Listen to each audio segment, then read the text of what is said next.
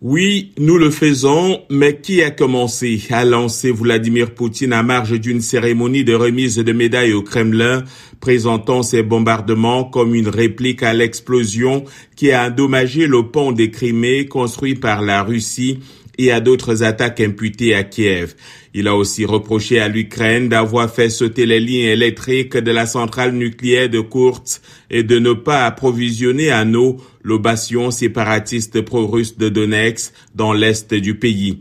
Ne pas approvisionner à eau une ville d'un million d'habitants est un acte de génocide, a-t-il poursuivi, accusant au passage les Occidentaux de fermer les yeux sur ces actions des responsables ukrainiens.